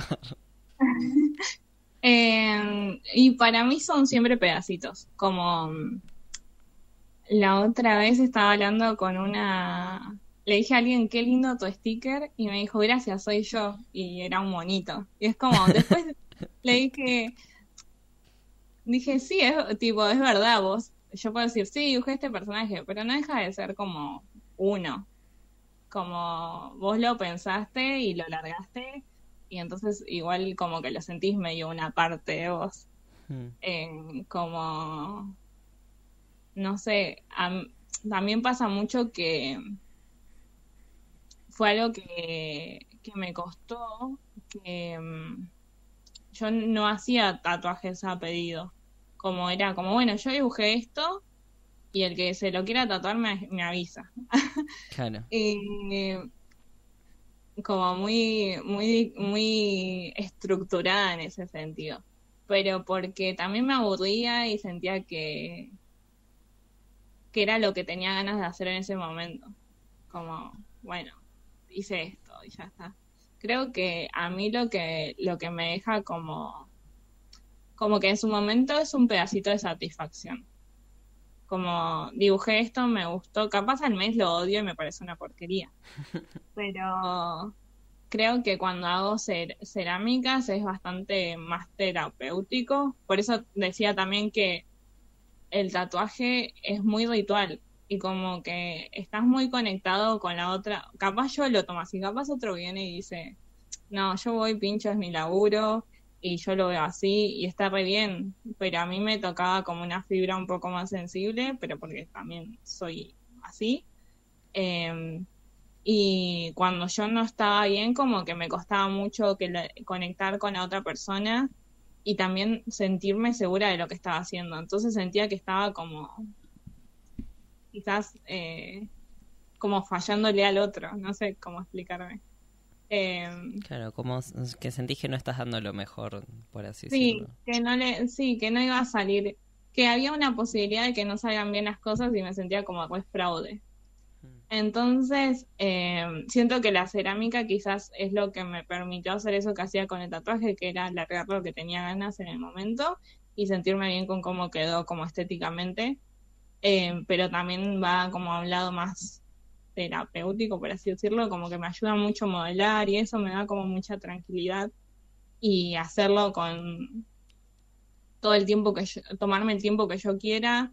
Eh, si siento que es algo que lo, como uno sé resolverlo, bueno, lo puedo dejar, no es que estoy dejando a alguien en una camilla con, con un tatuaje a medio hacer. Entonces, como que quizás en, en el proceso la cerámica fue un poco más amable, pero el tatuaje sí me dio como... El tatuaje es, es muy hermoso también. Si, si logras estar en- en- bien con vos mismo, como que la conexión que tenés con otras personas te hace sentir como muy, muy bien y conoces como mucha gente y como quizás, eh, o sea, es muy profundo y a veces te comparten como cosas muy muy divinas, como muy, como que te comparten un pedacito como re- que sabes que es una fibra súper sensible y como que eso también te hace sentir bien.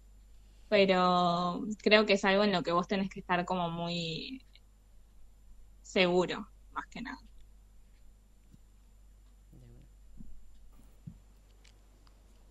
Y para el futuro tenés planes así con, con la cerámica de, de aprender, no sé, otras técnicas o de tener un taller o de, eh, estudiar algo o, o, ha- o hacer algo. Sí, me gustaría. Ta- en talleres me han preguntado, como, che, ¿me enseñas a tatuar? Eh, digo, me enseñas a, bueno, tatuar le enseñé a un par de amigos. Me enseñas a hacer cerámicas, qué sé yo, y es como, eh, siento que para la cerámica tenés que tener espacio y horno, dos cosas que no tengo. Y, pero sí me gustaría como aprender muchas más cosas. Siento que la, la cerámica, eh, igual que el tatuaje, hay como un montón de técnicas, un montón de maneras de hacerlo y ninguna está bien y ninguna está mal. Entonces como que es muy experimental y eso está muy piola. Eh, por el momento no, no creo que, que profundice más. Quizás más adelante me encantaría hacerlo, pero mm, ahora estoy, estoy intentando profundizar un poco más lo que es la, la ilustración, que siento que hay cosas que todavía me, me faltan o, o que creo que puedo mejorar. Entonces, en- por ahora estoy dando más bola a ese lado, pero me encantaría como hacer otras cosas. Quizás más que nada el tema de los pigmentos, como que es re químico todo eso. Entonces capaz puedes poner eh, granitas y eso y se, y se derrite de una manera en el horno que quedan como formas dibujadas raras en el esmalte, como que esas cosas me llaman mucho la, la atención. Eh, el gres es algo que me gustaría hacer, que es otro tipo de, de arcilla, que es el poro es mucho más cerrado y queda como grisecita, es más tirando a la porcelana, entonces como que eso también, pero en este momento creo que, que lo que voy a seguir como profundizando es quizás más lo de la ilustración, porque nada, siento que en- de, en- de maneras narrativas como que hay herramientas que me faltan. Eh, y ahora, bueno, primero, ¿dónde podemos ver las cosas que haces? Eh, así la gente te va a seguir y ve lo que haces. Eh, en, bueno, más que nada estoy en Instagram, es arroba guion bajo Lola Mola guion bajo. Y ahí subo, subo las cosas que voy haciendo, o ahora estoy grabando videitos que antes no hacía. Me siento muy abuela haciendo eso porque no entiendo nada. Y, y ahí voy subiendo, si estoy en ferias o si estoy haciendo algo eh, nuevo, también va ahí. Em, hace poco volví a las ferias, que eso también estuvo bueno, hace mucho no hacía, así que ahí tienen toda la datita. Me encanta. Eh, bueno, eh, en las ferias vendés entonces tus eh, piecitas de cerámica que haces, eh, o ilustraciones, o la- las dos cosas, o te Eh, puedo pedir tipo un print, no sé.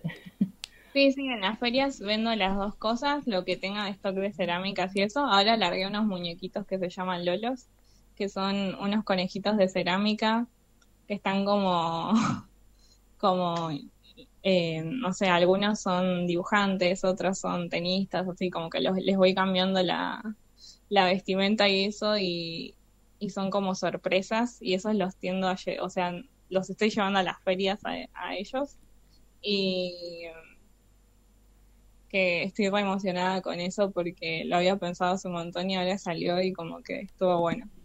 Eh, sí, o sea, llevo el stock que tengo de cerámicas, llevo los lolos y llevo prints, stickers, planchitas de stickers, de todo. Me encanta, me, me parece muy lindo. Este, bueno, no sé si alguien más eh, quiere preguntar algo. No, a- al menos desde la cabina, no, no sé si Didi está por ahí. Claro. Estoy acá muy feliz escuchando, es que me encanta. eh, pero bueno, primero no me. Segundo, que soy malísima. Cuando veo gente que tiene toda esa paciencia esa- eh, y esa dedicación, estoy como. Y, y fantaseando. Ok. Bueno, se está, se está cortando un montón. Que, que, o sea, cre- eh, creo que está diciendo cosas lindas. sobre- Sí, sobre está diciendo cosas lindas. Confirmamos. Pero, eh, pero nada, eh, nada, te quería agradecer por venir y contarnos un poco de esto, este, pues siento que vemos mucho, va, yo veo por lo menos mucho sobre eh, gente que hace sus piecitas de cerámica y sus cosas, pero eh, nada, no tenemos idea. Bueno, Fran sí, pero el de nosotros no.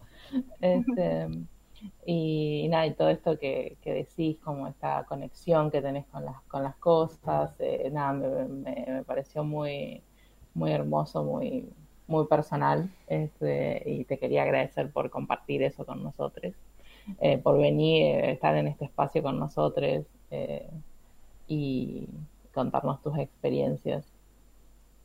No, gracias a, a todos ustedes. Eh, nada, que la cerámica es algo que se lo podemos practicar, es, es fácil, está bonito. Eh, si son sensibles está bueno.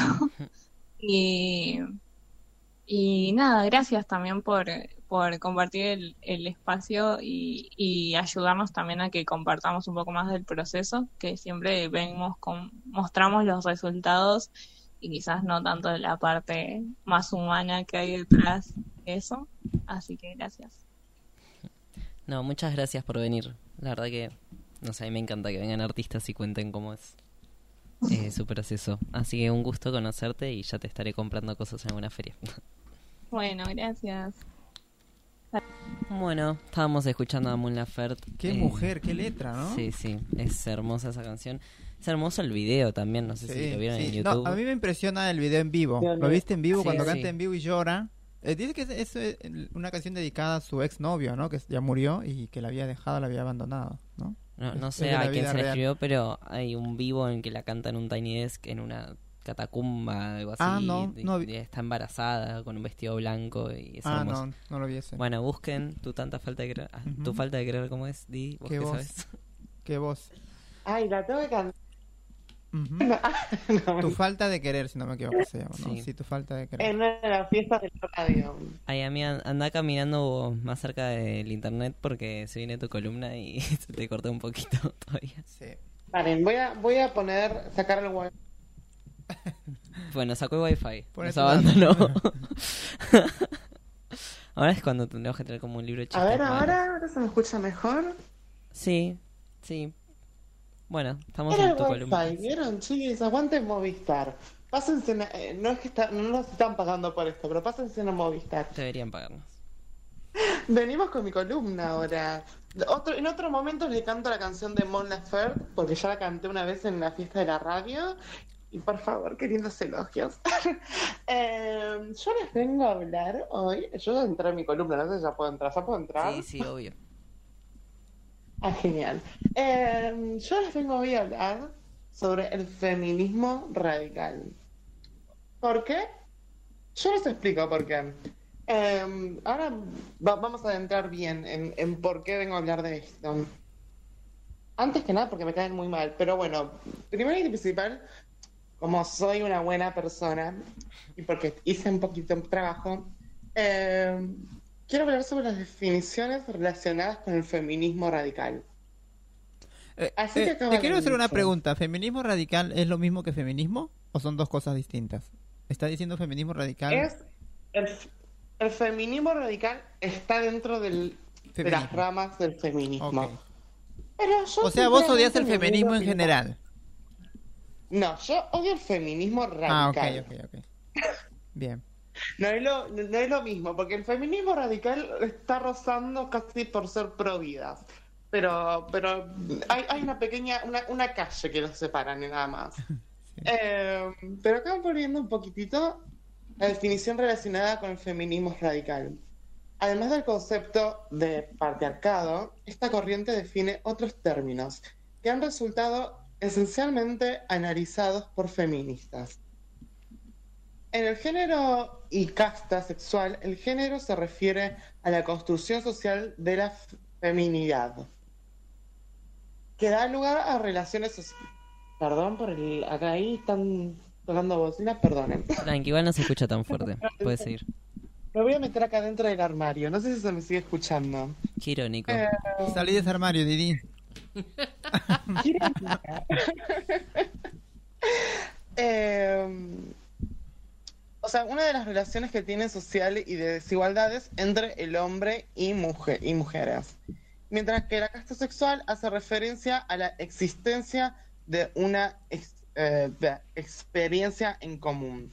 ¿Qué quiero decir con esto? Que eh, en el feminismo radical se cree mucho sobre eh, estas diferencias muy arra- se diría, arrascadas entre- entre la casta y la sexualidad, entre las diferencias sociales y desiguales. Hasta ahí vamos un poco bien igual, ¿eh? O sea, si nos ponemos a leer sobre feminismo radical, podemos entender que, que no hay tantas diferencias entre, el feminismo que eh, tal como conocemos, como eh, el feminismo radical.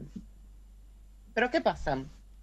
Eh, un, poco sobre, sobre eh, he leído y, y he como, como, ay, perdón por la palabra, pero tomado, mamado, en fin, es que dentro de lo que eh, es el, feminismo radical, es como una corriente del feminismo que, o sea, se basa en los años 60.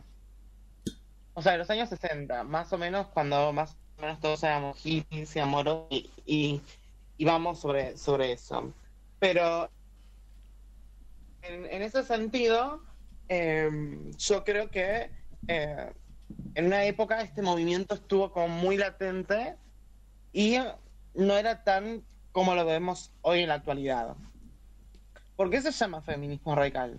Eh, por el término radical de inspiración eh, mar- marxista, marxista, no me sale la palabra, eh, que da etimológicamente, hace referencia a la raíz, ya que se supone que buscan desde las raíces de la dominación y la opresión de la mujer, por tanto sitúa desde dónde resolver el problema.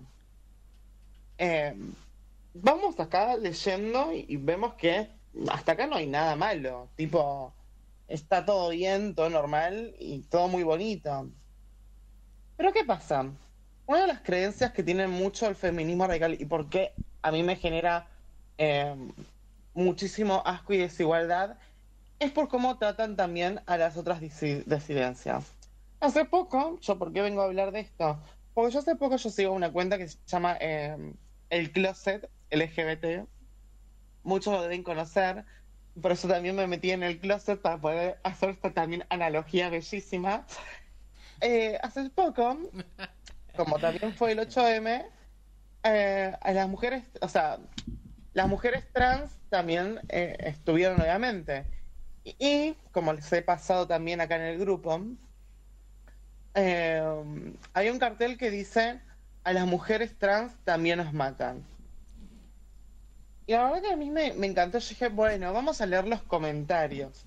Debe haber muchas cosas bonitas. Estúpida de mí. No. Eh, Sí, perdón, ¿se escuchan? Sí, sí. Sí, sí, Ah, perfecto. Ay, me encanta. Están, están muy atentos. Atentis. Amo, amo. Eh, y entonces yo me puse a leer los comentarios. Eh, y yo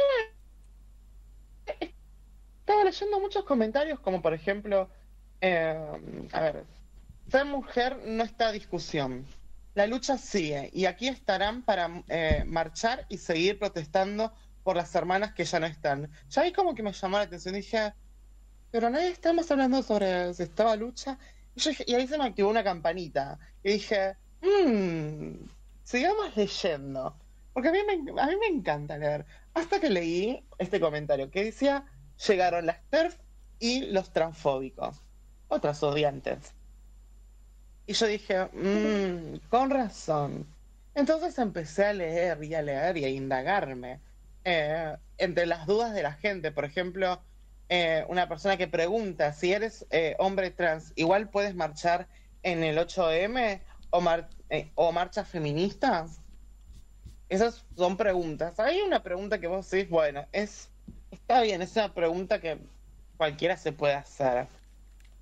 Y pero de repente empecé a leer cosas como, por ejemplo, eh, esta mujer que dice, sí, pero no nacen mujer, mujer, pero no por nacer mujeres.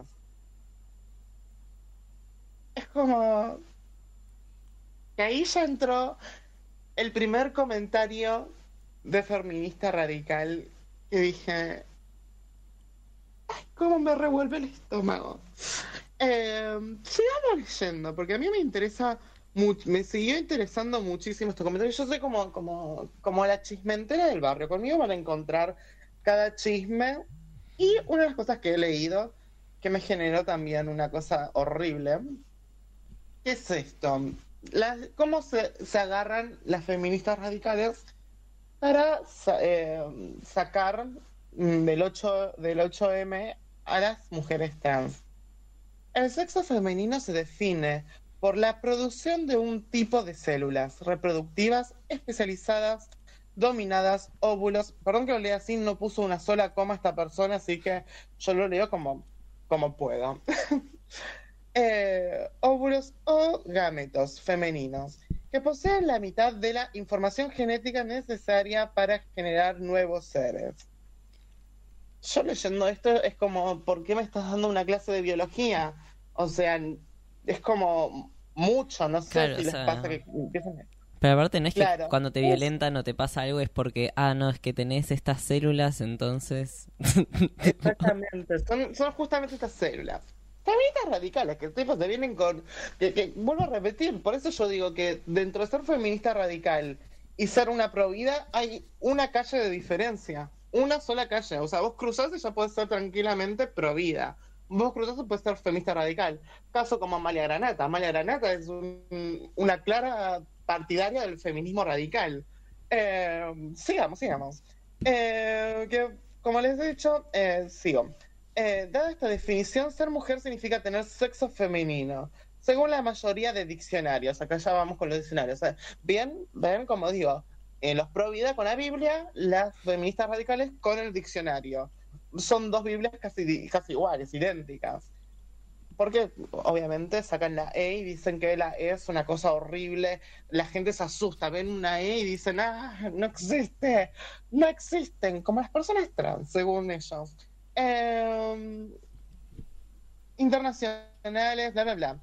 O sea, yo leyendo esto dije, yo paré, dije, no seguí leyendo porque dije, ya cuando puso mujer entre comillas y después puso trans, es como que dije, ah, ok, no voy a seguir leyendo esta estupidez. Pero en los comentarios de la gente me interesa muchísimo que les puso. Respondiendo a esto, una persona le pone, la identidad de género es independiente al sexo y tu, y tu transfobia es patriarcal. Dicho y hecho. ¿Por qué estoy contándoles esto? Porque para mí me parece muy, muy, muy bien sobre que eh, hay que tener sororidad y todas las cosas, y eso está perfecto.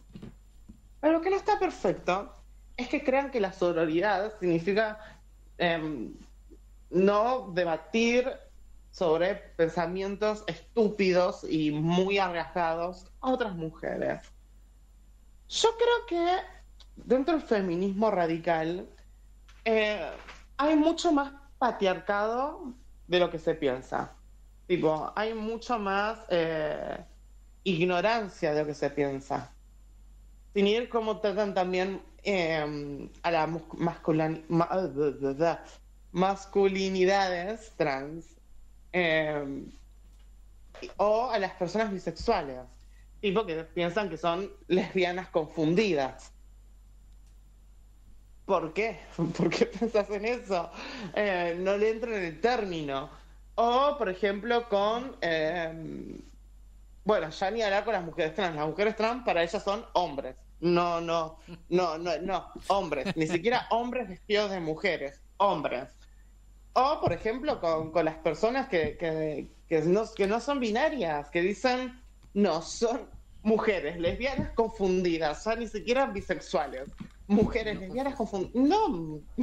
Sí, creen que todo el mundo está confundido menos ellas. Exactamente. Por eso me producen tanto asco y repulsión el feminismo radical. Por eso es como que yo no tolero.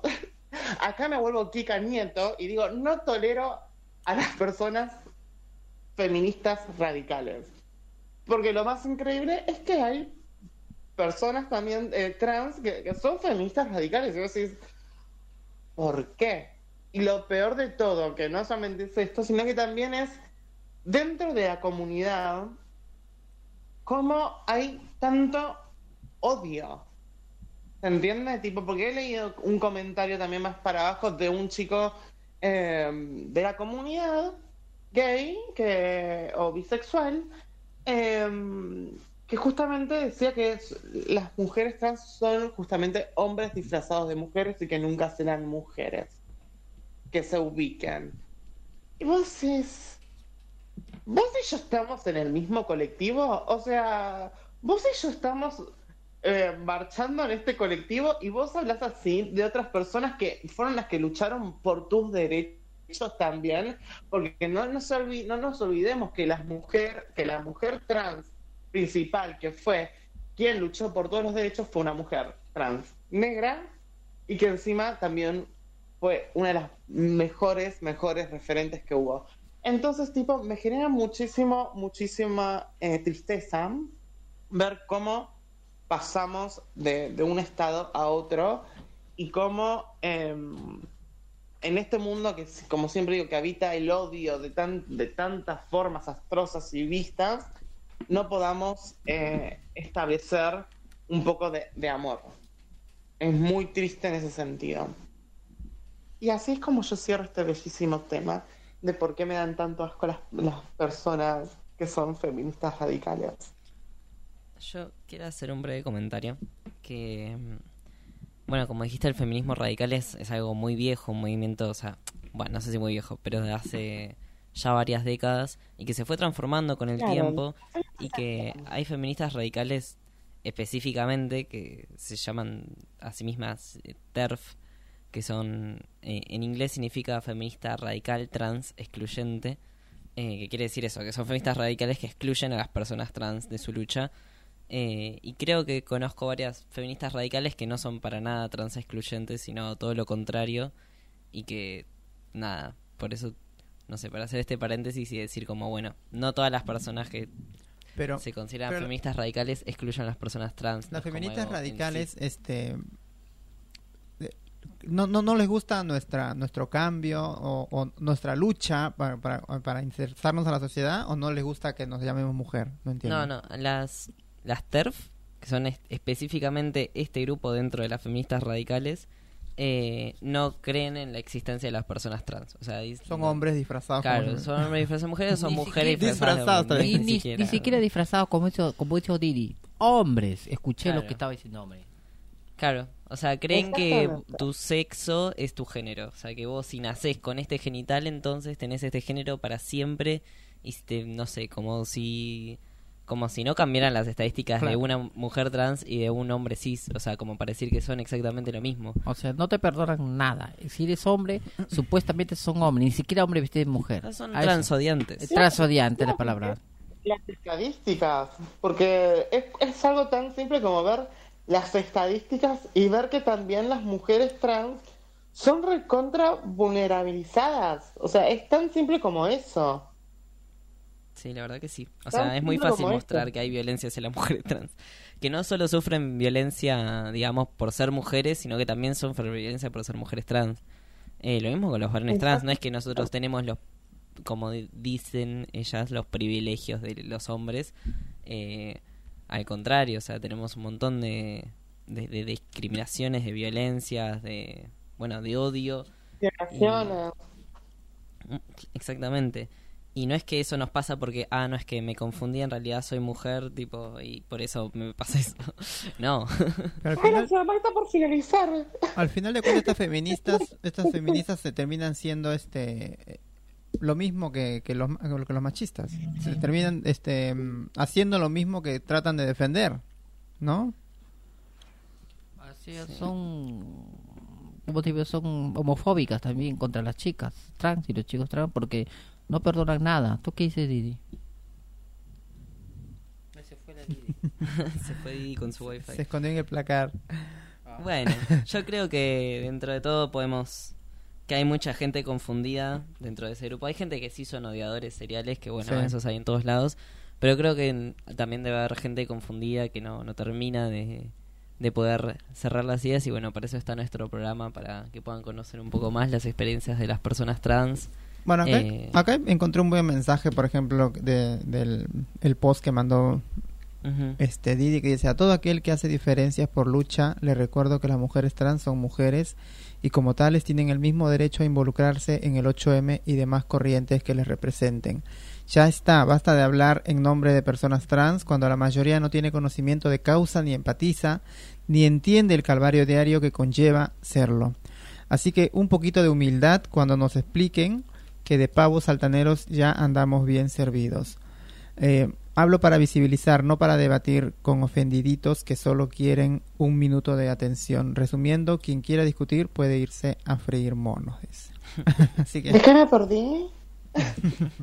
No, estábamos cerrando un poco. o sea, ya estaba leyendo un comentario que le gustó dentro de la publicación que mandaste. Em, y bueno, creo que es un tema que va a quedar igual para seguir debatiendo, ¿no? ¿Qué, qué tipo de feminismo queremos y que, eh, que cómo, cómo luchar también por nuestras vidas de las mujeres, de las diversidades y que eso incluya a todos y que no, no discriminemos y dejemos a nadie afuera. Claro, yo quiero, para- antes de finalizar, em, no sé si muchos saben, pero seguramente no voy a contar algo ya muy personal. Eh, mi madre antes cuando vivía por, por la calle Brasil y estaba con mi padre, mi padre era una persona muy eh, violenta, por así decirlo, y muy abusiva. Y mi madre conoció a una persona, eh, una mujer trans, que no acuerdo cómo se llamaba, creo que se llamaba Da- Daniela, creo, no me acuerdo bien. Eh, que fue una de las personas que eh, cuando estaba embarazada de esta princesa, o sea, yo, la ayudó un montón en su momento. Y, mm, y, y- y fue una de las personas que le dio apoyo como mujer. Yo creo que en feminismo, porque eso hago mucha eh, diferencia, es que nos ayudamos entre todas. No, no es esto de separar, eh, eh, separarnos entre sí. Y, bueno, yo un poco por estrés obviamente me voy a separar y voy a seguir separando, pero pero en, sí yo lo que quiero que quiero eh, aclarar es este hecho de que entre nosotras, tipo, es verdad que necesitamos eh, apoyo, más que nada porque si estamos viendo y creo que, que es una realidad de que eh, nos matan, nos violan, nos nos doblegan a, a su voluntad y, y eso no está bueno, ¿viste? No está bueno que em, tanto como entre nosotras como en- también dentro de lo que es la comunidad LGBTQ que nos que nos así. Así que nada, solamente hay que aclarar eso, perdón. Está bien, cualquier cosa lo seguimos hablando en otro programa. Eh, Sasha, ¿tenés algún saludo para mandar, algún mensajito? Bueno, sí, como siempre a mi mamita, a mi hermana Vanessa, a toda la linda gente que nos escucha, Rosita la Dulce y la linda gente de Moreno People, eh, a Rosario que también este, nos comentó, a um, Jessy que también comentó en privado, a toda la gente que estuvo este, pendiente del programa y escuchándonos, a Lili también que está ahí, a las chicas de, de Zona Género que sale hoy a las 7 de la noche, ¿no? ¿7 de la noche? 7 de la noche salen hoy, así que quédense ahí enganchados de Radio Viral Comunitaria. Fran. Eh, China, ¿vos querés mandar algún saludo, algún mensaje? Bueno, mando saludos a mis compañeras de promotores de violencia de género y la verdad que estamos yendo para arriba, vamos, vamos estamos eh, trabajando acá y con Lili y todas las chicas que están, las chiques que están ahí, como ya los nombró Sasha, que la verdad que me da un gusto de, de volver a venir a participar en la radio. Ustedes saben que es una persona muy muy activa y la verdad que también para el comedor también para las compañeras que están ahí y sobre todo para mi profesora Paula y el resto que me está ayudando Octavio. Gracias por lo que tengo que hacer y sigo estudiando. Gracias Fran por el consejo que me diste Didi, ¿querés mandar algún saludo? Sí, rápido. Eh, a mis amigos que me están escuchando, que me mandan mucho amor y yo los amo. Y también a, a todos nuestros oyentes que son un, un amor, unas dulzuras y nada, justamente eso. y a ustedes, obviamente. Ah, bueno, yo también les mando un abrazo a todos, a todos los que ustedes mandaron también, un abrazo a Rosario, a toda la gente que nos manda mensajes. Gracias por escuchar Radio Viral. Yo le quiero mandar un saludo a, a la gente de la voz de los mayores. Ay, ¿cómo era que se llama? Pará, lo anoté. Eh, sí, la voz Sí, de los bueno adultos programa. mayores Está bueno. y al micro de Sí Nuevo que está en la radio, así que bueno, eh, bienvenidos a todos los que se suman con sus programas y sus proyectos a la radio, así que bueno, todos los, nuestros oyentes Se que prende también Radio Viral, ¿eh? Sí, también invitarlos a escuchar el resto de los programas y bueno, mandarles un abrazo enorme y que tengan muy linda semana. Nos vemos el jueves que viene Gracias, de 15 Mica. a 17 horas con Radio Viral. Transportando.